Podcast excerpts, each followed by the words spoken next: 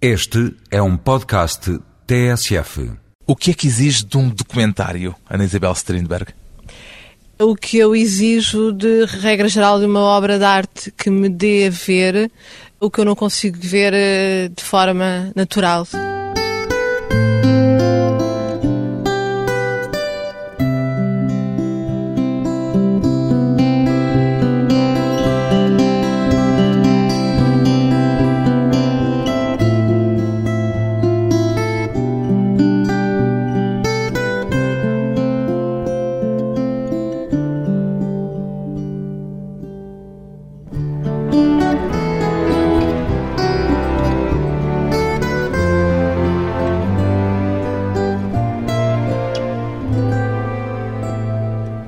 Isabel Strindberg, 38 anos, cinéfila, posso apresentá-la assim, Ana Isabel Strindberg?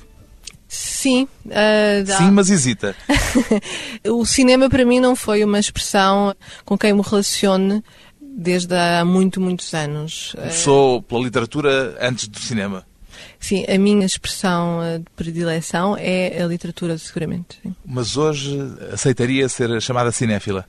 Sim, gosto de cinema, frequento o- cinema, os filmes, de forma muito obsessiva, portanto julgo que poderei ser considerada uma cinéfila neste momento. Embora a cinefilia por si só não seja exatamente uma profissão, Não é propriamente uma profissão. Sendo eu programadora de um festival de cinema, admito que a minha aproximação do cinema e de um conjunto muito grande de filmes que frequento diariamente seja de facto muito grande. em termos profissionais, no seu caso diria então que é programadora de cinema. Sim, sou programadora de cinema. Mostro os filmes aos espectadores, escolho e imagino como é que os posso mostrar e transmitir ao público uns após os outros. Com uma paixão particular pelo cinema documental? Não especificamente para o Portanto, a cinema, sua cinefilia não é especificamente em torno do documentário. Não exclusivamente, graças a Deus. Gosto de Não cinema. teria mal nenhum. Gosto de cinema, não exclusivamente de cinema documental. Gosto de bons filmes. Eu acho que é mais correto falar desta forma. Há diferenças de atitude importantes entre quem escolhe documentários e quem escolhe filmes de ficção. Quer dizer, o olhar sobre o documentário tem particularidades em relação ao olhar sobre o filme de ficção? Não vejo nenhuma diferença entre o cinema documental e o cinema de ficção. Estamos a falar de cinema, estamos a falar de uma linguagem que é o cinema. O cinema documental é uma outra forma de encarar o cinema com personagens que, em princípio, são não atores. Mas eu acho que o olhar de um cineasta, quando está a trabalhar em ficção e em cinema documental, acho que é exatamente o mesmo. Não há A diferenças. realidade não traz um grão especial a essa relação com o cinema? Aliás, eu acho que, lembrei-me agora de um realizador francês, o Philippe Garrel, que diz que todo o cinema é documental, ou seja, todo o cinema é. hum, Um documentário da forma como ele próprio se faz a si mesmo. exatamente. é isso. E o cinema encara-o também, mesmo o cinema de ficção, como documental nesse sentido do Philippe Garrel. Eu acho que. Quer Eu, dizer, está a ver um filme e a olhar para ele eh, desse ponto de vista de o documentário de algo que está a ser feito, de um making of eh, acabado. Bom, isso pode ser já uma deformação profissional no meu caso, mas eu acho que o cinema, aliás, desde as suas origens, tem um gesto fortemente documental. Há quem diga que todo o cinema é documental, aliás, como diz o Garrel, mas eu, eu concordo em parte com isso. Será necessário, no entanto, em relação ao documentário, uma maior atenção à realidade, ao real, ou nem aí vê uma diferença e uma fronteira. O que é que é o real? É muito difícil, não é? Explicar e, e é muito difícil também, imagino, para um, um cineasta falar dessa fronteira. Acho que eh, o que é importante é encontrar a distância certa entre a câmara e o sujeito que está a ser filmado. Isso aí parece-me quando o cineasta chega a essa essa exigência e esse, esse rigor e essa justeza de distância, que é uma coisa à, à qual eu sou muito sensível, parece-me que estamos a falar de cinema. Em todo o caso, há cinema documental, porque se, no seu caso, organiza um festival de cinema documental, é porque haverá uma especificidade. Qual é? Com certeza que existe o cinema eh, documental. Para simplificar, falamos de cinema documental e que é o cinema que não é de ficção. Claro que há e há cada vez mais. Aliás, podemos dizer que hoje em dia o cinema documental é um dos géneros mais interessantes do cinema contemporâneo. A fronteira entre o cinema documental e o cinema entre a ficção e documentário também é uma fronteira muito interessante no que mais interessante se produz em termos de cinema contemporâneo e essas fronteiras acho que são fronteiras muito interessantes. Pois bem, Ana Isabel Strindberg é a diretora do DOC Lisboa, o Festival de Cinema Documental, que tem vindo a crescer de ano para ano. A que é que se deve este interesse crescente pelo documentário, pelo cinema documental, do seu ponto de vista, Ana Isabel Strindberg? Tem uma teoria para isto? Em relação aos espectadores? Em relação ao interesse público, que é manifesto, e também ao maior número hoje, provavelmente, não sei se poderei afirmá-lo, mas uh, creio que se pode dizer que há um maior número de cineastas a uh, praticarem o género, cineastas às vezes consagrados na ficção e que depois vão uh, experimentar o cinema documental. Não sei provavelmente se há uma explicação. O que eu acho é que cada vez mais o documentário é um género interessante. Como disse, julgo que neste momento será uma das expressões artísticas eh, quanto ao cinema mais interessantes e mais estimulantes para os realizadores e, obviamente, também para os espectadores. E o que é que, no seu entender, faz esse interesse crescente do cinema documental? Provavelmente pela decrescente qualidade do cinema de ficção, provavelmente essa decrescente. decrescente, provavelmente essa é uma pode ser uma explicação, mas eu julgo que o documentário é neste momento a expressão que dá mais liberdade aos cineastas de vários pontos de vista e a questão da liberdade é uma questão muito importante no cinema. Mas essa já existia antes, portanto não é essa a fase nova do cinema documental. Essa liberdade não é a novidade. A novidade provavelmente é o interesse do público, será? O interesse de criadores por esta forma de expressão em cinema? Não sei se essa liberdade é uma liberdade que é fundadora do cinema documental. Eu acho que hoje em dia um realizador fica muito mais livre do ponto de vista de produção, por exemplo, e até mesmo do ponto de vista dos orçamentos, que são muito mais baixos, infelizmente, em Portugal, que não são noutros países, para fazer um, um documentário. Estou-me a lembrar, por exemplo, de um realizador português que, o João Botelho, por exemplo, que tem concorrido e que tem mostrado os documentários nestes últimos anos do Doc Lisboa e vai mostrar também, vamos mostrar um documentário documentário dele este ano, não deixa de filmar ficção, mas é uma pessoa que diz que se sente muito mais a liberdade eh, quando está a fazer um documentário, pelo próprio dispositivo mínimo que o documentário requer, que não é o caso de uma ficção. E do ponto de vista do interesse do público, a explicação provavelmente já será de outra natureza. Eu já ouvi falar apesar do real ser uma categoria muito questionável, da necessidade que se tem sentido de regresso ao real, não só no cinema, diga-se de passagem. Acha que tem alguma importância nisto? Sim, eu julgo que estamos a viver, enfim, uns tempos muito obscuros, não é? E hum, julgo que os espectadores terão muito decepcionados com que a televisão, por exemplo, as imagens que a televisão lhes pode oferecer diariamente e nos oferece diariamente a qualquer um de nós, não é? Eu acho que hum, este mergulho no real, nestes 11 dias de programação de documentário, faz com que as pessoas, com certeza, vejam filmes nos quais têm interesse porque são temas que, e muitos deles relacionados com a atualidade política, social, económica, cultural. São filmes que têm já uma distância e que provavelmente o que acontece na televisão, essa distância, enfim, pela própria natureza que é a televisão e que é a reportagem, não é?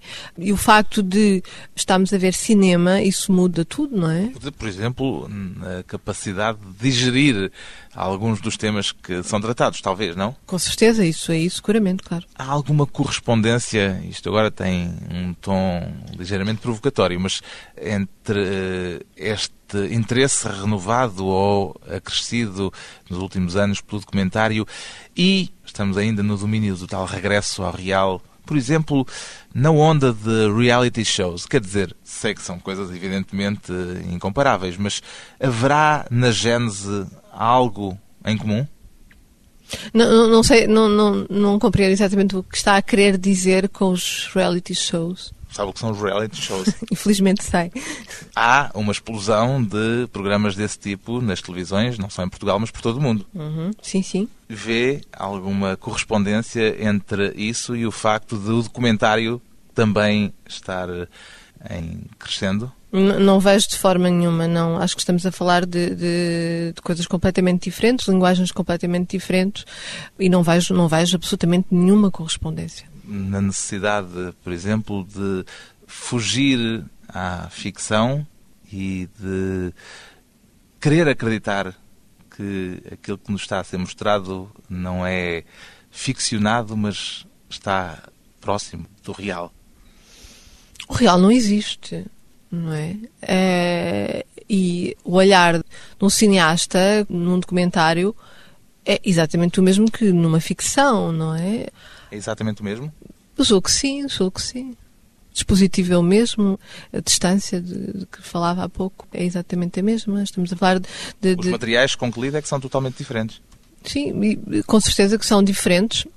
E alguns são muito manipulados, não é? E muito fabricados. O cinema é uma construção, é uma fabricação do real as questões que o documentário levanta.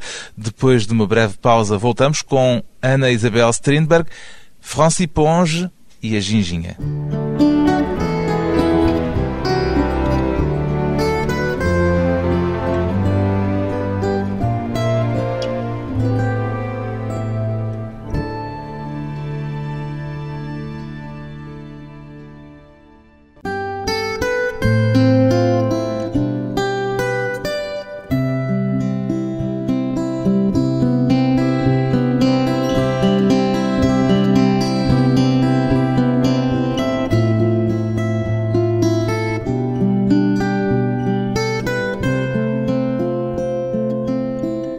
Regressa à conversa com a diretora do DOC Lisboa, Ana Isabel Strindberg. O seu apelido denuncia imediatamente a sua ascendência nórdica. É Strindberg por via materna ou por via paterna, Ana Isabel Strindberg?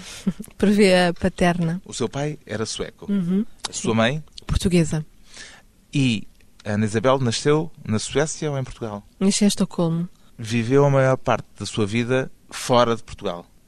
Sim, é verdade. Eu vivo em Portugal há 10 anos. Isso fala de ter uma percepção da vida portuguesa diferente da maioria das pessoas, daquelas que sempre cá viveram? Não sei. O que eu sei é que sinto-me, ainda depois destes 10 anos, sinto-me um pouco estrangeira em Portugal. Em que aspectos? O facto de não ter vivido cá, seguramente de ter passado grande parte da minha vida no estrangeiro, e o facto de continuar a viajar e de ser muito importante até para eu conseguir viver em Portugal, em Lisboa. De qualquer forma, neste momento não trocaria Lisboa por nenhuma outra cidade. Mas o que é que ainda lhe é estranho em Lisboa? Bom, a cultura portuguesa ainda me é bastante estranha, alguns hábitos portugueses também. Uh... Nomeadamente, lembra-se de algum de repente?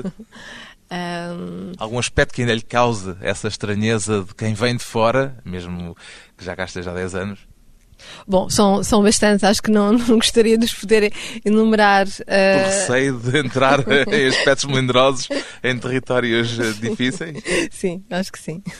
Mas não lhe ocorre nada que tenha esse grau de estranheza para si que denuncia o tal olhar de quem vê com olhos que vieram de fora? Eu acho que tem a ver, não vou ser muito específica, mas tem a ver provavelmente a relação com o tempo, a duração que as coisas podem levar para se concretizarem. Isso para mim é de facto eh, uma grande estranheza, não que é? Que aqui duram mais, não é? Sim, duram mais, duram bastante mais. É preciso mais persistência? Mais energia, sim. E sente isso no DOC Lisboa, por exemplo? Sinto muito Na isso. concretização do DOC Lisboa. Sinto muito isso no DOC Lisboa. O festival é, é feito seguramente por uh, um conjunto de energias e um desejo muito, muito forte de programar filmes e de mostrar filmes aos espectadores. Eu acho que é, é de facto uma das coisas que no, mais nos move na realização deste festival. Ana Isabel Strindberg nasceu em Estocolmo, viveu também muito tempo em Paris de onde é que se sente mais próxima? Qual é a sua cidade natural, digamos assim? Não lhe sei responder. Sei que me sinto bem em várias cidades. Sinto muito bem em Lisboa. Não sei responder a essa pergunta. A cidade onde viveu mais tempo foi Estocolmo, Paris. Paris, Paris. Paris, sim. E ainda mantém com Paris uma afinidade especial? Muito especial, sim, seguramente. É, é uma cidade muito, muito importante para mim, claro, e toda a cultura. Portanto, eu estudei em, em Paris, vivi quase 20 anos em Paris. Portanto, Estudou História da Arte e estudou Literatura Francesa. primeiro literatura francesa e ao mesmo tempo também a história da arte, sim, a arte contemporânea especificamente. Na altura, esses estudos eram com um objetivo determinado, quer dizer, tinha para a sua vida algo de programado? Não gosto muito de programar a minha vida. De qualquer forma, em relação aos meus estudos, a minha ideia era acabar, era concretizar os meus estudos, finalizá-los, e foi o que aconteceu. Depois, muito provavelmente, se tivesse ficado em Paris, teria sido professora ou investigadora na área da literatura, trabalhado num museu. De qualquer forma, quando acabei os meus estudos, decidi vir passar uns tempos a Lisboa e porque era uma cidade que me atraía imenso. A sua família ainda tinha laços com Lisboa, com Portugal? A parte da minha família é do Algarve, da minha mãe, de todo, não havia laços. Mas visitava frequentemente, quando era criança, Portugal ou nunca foi um destino tivesse tido por muito frequente? Não, não era um destino frequente. Conhecia, em todo caso, já Portugal. Sim, com certeza, com certeza. Lisboa não conhecia muito bem Lisboa. E veio como turista, digamos assim? Não é bem isso, porque eu não me sinto, nunca me senti turista também em Portugal. Vim para visitar, vim para entrar em contacto com a cidade, para perceber como é que a cidade funcionava e conhecê-la melhor. A sua língua materna é o sueco, o francês ou o português? Sim. Ah, é uma pergunta. Sim. A minha língua... O sueco, o francês ou o português? A minha, a minha língua, a minha primeira língua é o sueco. Depois, a minha última língua é o português e depois o francês. Porque li que quando veio para cá, há 10 anos, o português ainda era uma língua para si com dificuldades grandes. Era, é, é a minha última língua, portanto, é a língua que eu aprendi em último. Não se falava em casa? Não, eu vivi muitos anos fora da casa dos meus pais, portanto, uh, num colégio, portanto, não estava em contacto com o português. E quando vim para Lisboa, comecei a ter aulas, portanto, inscrevi-me numa escola de português para estrangeiros e comecei a ter aulas de português. Foi fácil entrar no universo do português? Porque hoje não se dá conta sequer dessa dificuldade de há 10 anos. Portanto, ou foi uma aprendizagem rapidíssima ou então tinha aí já umas sementes que, entretanto, floriram? Julgo que as sementes maternas, sim, com certeza. Eu lia muito em português, sempre gostei muito do português e, e de facto, desejava mesmo conseguir falar português fluentemente. Portanto, andei numa escola e depois comecei a falar e ter amigos portugueses, portanto, a falar cada vez mais também. Mas foi a literatura francesa, curiosamente, que a pôs em contacto com quem, em certo sentido, fez ficar em Portugal. O João César Monteiro. Quer contar esse episódio brevemente? Acho que era um cineasta que tinha uma cultura muito francesa e que estava muito em contacto com a cultura francesa e, portanto, eu também. Acho que esse foi o primeiro ponto de contacto. Mas encontraram-se por acaso? Ou foi à procura dele? Encontramos puramente por acaso. Eu tinha acabado de chegar a Lisboa poucas semanas depois e andava a passear pela cidade e, portanto, encontramos num café ali na, na Baixa, na, na, ali, na Ginginha. Sim, na Ginginha Popular, na Rua das Portas de Santo. Por causa Antão. de um livro de Francis Ponge? Sim, eu estava a ler um, um livro e ele, ele vai se sentar, estava com dois assistentes na altura e vai se sentar ao meu lado e claro que eu reconheci, claro que já conhecia os filmes dele um, de outros cineastas portugueses. E sempre achei que uh, houve uma altura também em que estive ligada ao jornalismo e gostava muito de, de, fazer entrevistas e fiz algumas colaborações para uma rádio francesa e sempre achei que era uma pessoa que eu gostava de entrevistar porque interessava-me bastante o universo dele. Mas não o tinha entrevistado? Não. Só não. o conhecia como João de Deus? Exatamente, como nos filmes. Quanto ator, sim. E depois ele começou a falar comigo, eu estava a ler um, um livro do Francis Ponge, Le Parti pris des choses, e começámos entrar em contacto porque ele conhecia bastante bem a obra de Ponge, um amigo dele, Manuel Guzmão, que fez uma tese também sobre a obra do Ponge e foi a partir daí que as coisas começaram, que a grande aventura começou. A grande aventura que foi tornar-se assistente de realização dele, por exemplo. Sim. Foi logo convidada para assistente de realização? Na altura, o João César Monteiro tinha acabado a Comédia de Deus e estava a pensar reescrever um guião que era a Bacia de John Wayne, que ele já tinha uma versão italiana e uh, estava a pensar fazer uma versão portuguesa e francesa. E convidou-me para eu escrever os diálogos, ou para o ajudar a escrever os diálogos uh, franceses do argumento. Uma altura em que o cinema ainda não era para si a tal primeira opção? A literatura ainda estava à frente do cinema? Sim, nessa, sim, nessa... Dizer, não passava pela sua cabeça fazer cinema, presumo? Nunca, nunca me passou pela cabeça, como diz, fazer cinema, de todo. Foi uma surpresa esse convite? Foi, foi uma surpresa, claro, e foi mergulhar no universo de um grande artista, de... Um, Com fama de difícil. Uh, Justificado ou injustificadamente? era uma pessoa exigente. Esse lado difícil, eu acho que, com certeza, eu acho que todos nós somos muito difíceis, não é? Quando somos muito exigentes.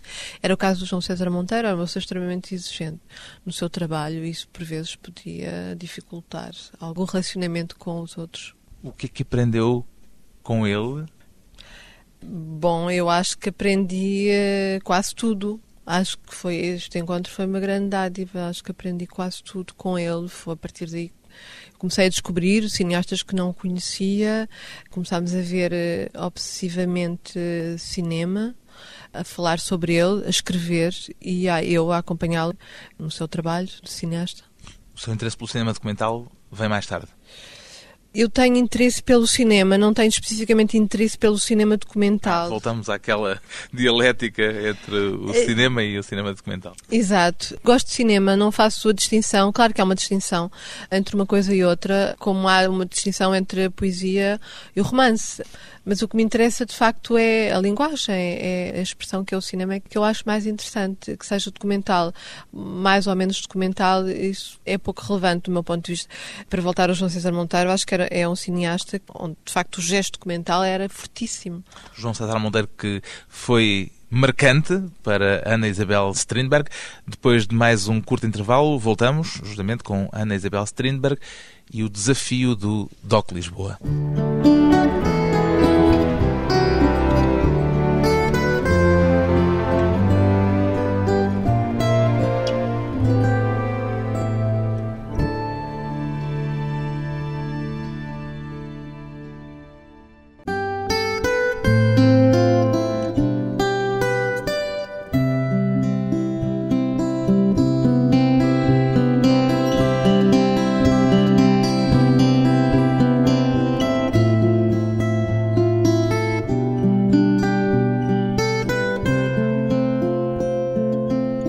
Convidada hoje para a conversa pessoal e transmissível Ana Isabel Strindberg, diretora do DOC Lisboa, um festival de cinema este ano mais político do que nunca, já foi sublinhado.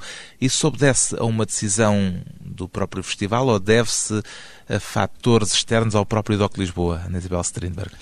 O festival sempre quis mostrar na sua programação filmes que nós consideramos importantes e que transmitam e que comuniquem com o público alguma coisa.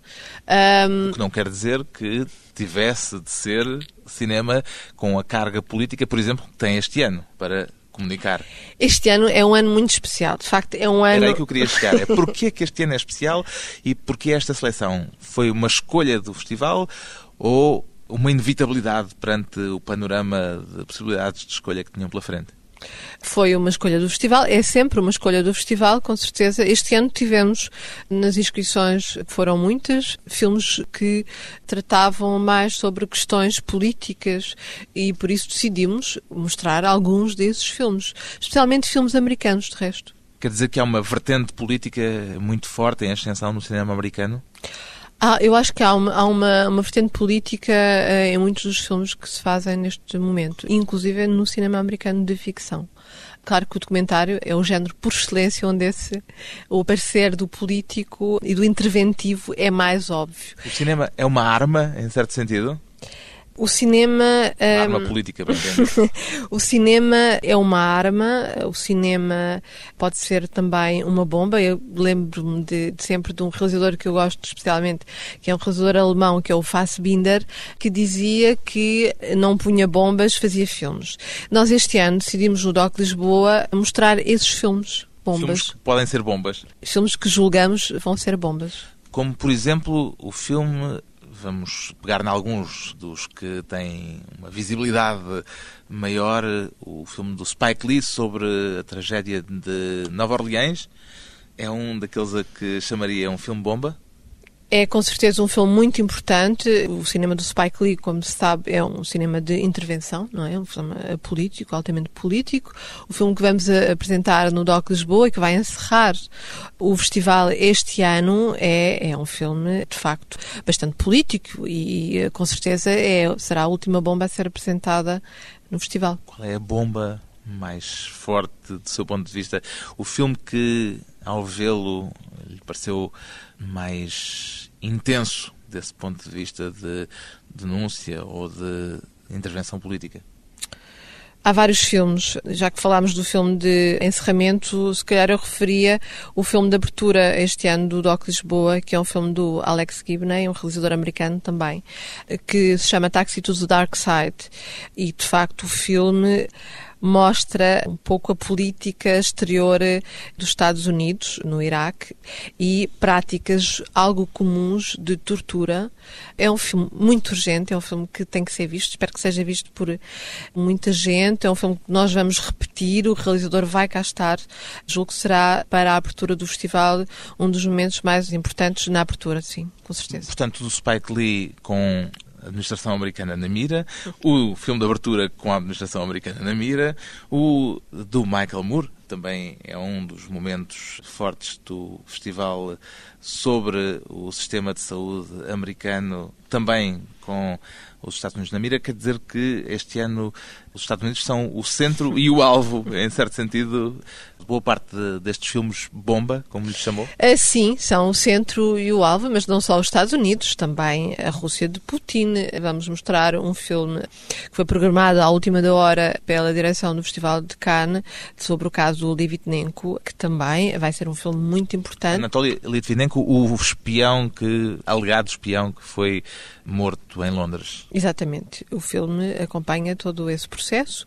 O realizador era amigo dele e, um, com a ajuda da mulher, conseguiu fazer um filme, de facto, que é um filme aterrador sobre o sistema do Putin, que, por sinal, vai cá estar durante o período do festival. Vão coincidir o denunciante e o denunciado no Sim. mesmo país. Vai coincidir com a agenda política portuguesa pareceu-nos interessante. De qualquer forma, teríamos programado o filme, mesmo se não estivesse cá o Putin, não é? Quantos filmes é que vê por ano?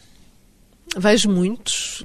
Não tem noção, ideia? Sim, uns à volta de 3 mil filmes. Para escolher depois os 150. Exato, exatamente. Nós tivemos cerca de 1.200 filmes inscritos este ano no DOC Lisboa e de facto tem sido um crescendo de ano para ano o número de inscrições, tem a ver com o facto que o festival seja cada vez mais conhecido em termos internacionais, enfim, tem uma boa reputação também em termos internacionais e o facto que nós viajamos para muitos festivais durante o ano para fazer a seleção do DOC Lisboa.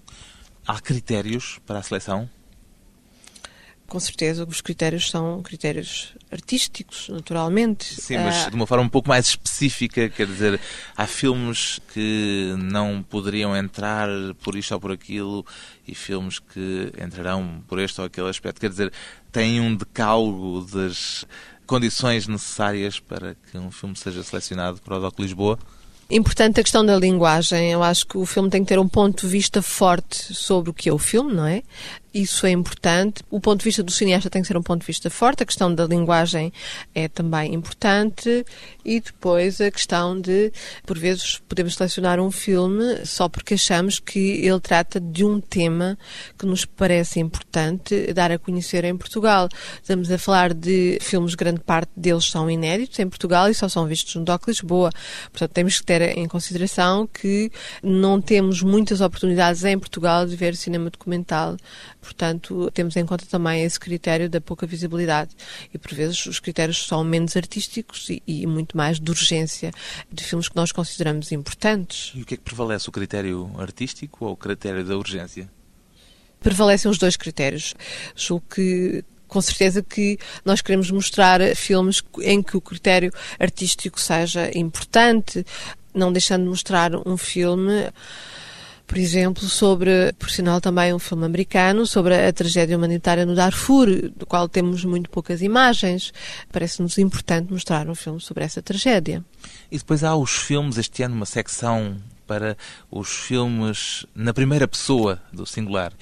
É uma tendência que está a crescer, esta dos filmes com o tal ponto de vista forte e muito, muito pessoal sobre o próprio realizador que concebe o filme. Hum.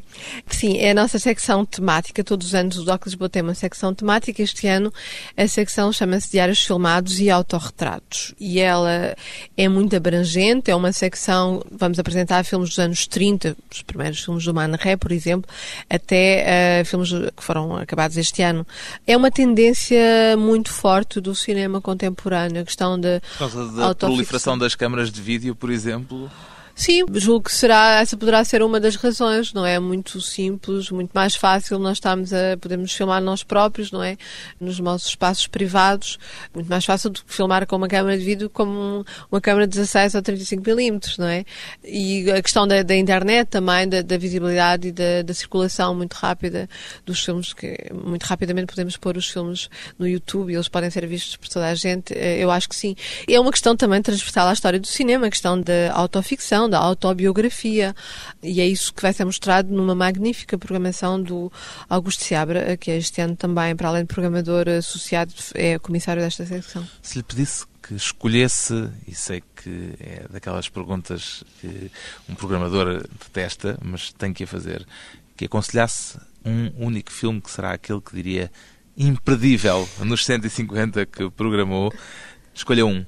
É muito difícil, é uma pergunta claro. difícil. não estou aqui para facilitar a vida. Eu não consigo escolher um filme. Eu é... só posso ver um filme. Diga-me qual eu devo vir ver. Eu escolheria, portanto, a obra de um cineasta que nós vamos apresentar pela e não vou escolher um filme, vou escolher a obra e a escolha ficará para o público.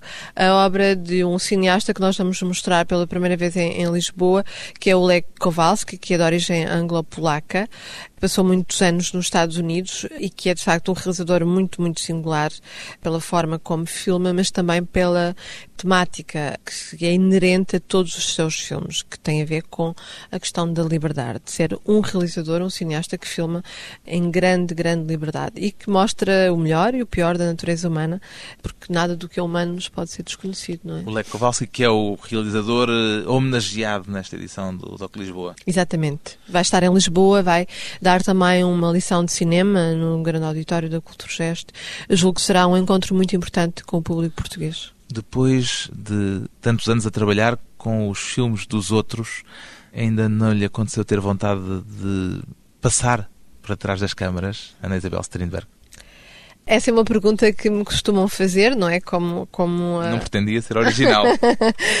Passei alguns anos atrás das câmaras, mas da câmara de um outro cineasta, do João César Monteiro, que já referimos. Mas uma câmara um... com o seu olhar. Eu acho que programar um festival de cinema com 150 filmes é também uma forma de mostrar algo de muito pessoal. É uma escolha também, acaba por ser uma escolha muito pessoal. Os filmes que são exibidos no DOC Lisboa, de duas a três, quatro pessoas, portanto são escolhas pessoais de, de algumas pessoas e, da direção deste festival, do Sérgio Trifou e da eu própria. Mostramos os filmes que queremos repartir com o público e julgo que essa é uma forma muito pessoal também de mostrar cinema cinema. Não de fazer, mas de mostrar.